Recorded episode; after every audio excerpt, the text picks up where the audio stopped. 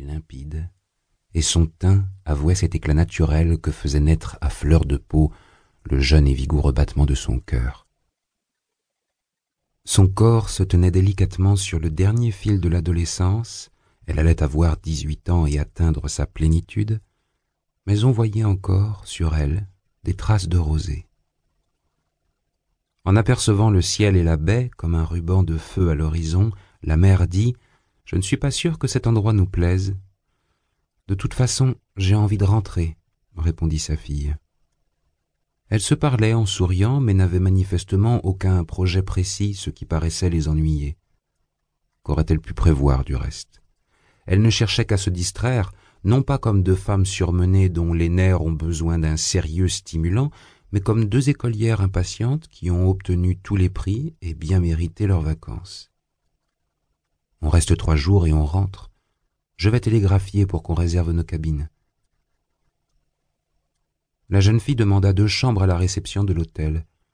Elle parlait un français correct et courant qu'elle semblait retrouver de mémoire. Une fois installée, elle s'approcha de la porte-fenêtre, brûlante de soleil, et fit quelques pas sur la véranda qui longeait l'hôtel. Elle marchait comme une danseuse, en reposant à peine sur les hanches et en cambrant légèrement les reins. La lumière était si violente qu'elle crut se heurter à son ombre et recula. Elle était éblouie. À cinquante mètres en contrebas, la Méditerranée perdait par instants ses couleurs devant les assauts d'un soleil implacable. Une vieille buick, abandonnée dans une allée, rôtissait contre la balustrade.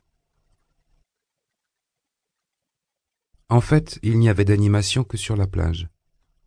Trois gouvernantes anglaises étaient assises à tricoter, rejoignant à travers pullover et chaussettes l'inaltérable image de l'Angleterre victorienne, celle des années soixante, soixante-dix, quatre-vingts, et papotaient à l'infini sur un ton monocorde de mélopée.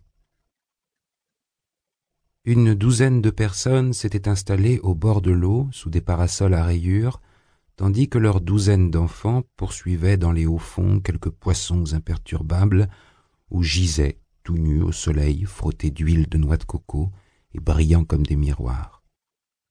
Rosemary venait d'atteindre la plage quand un garçon d'une dizaine d'années la dépassa en courant et se jeta dans l'eau avec un hurlement de joie.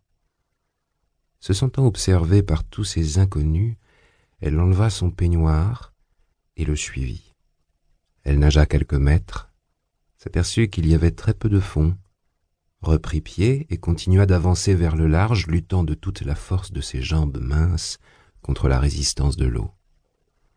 Lorsqu'elle en eut jusqu'à la poitrine, elle se tourna pour regarder la plage.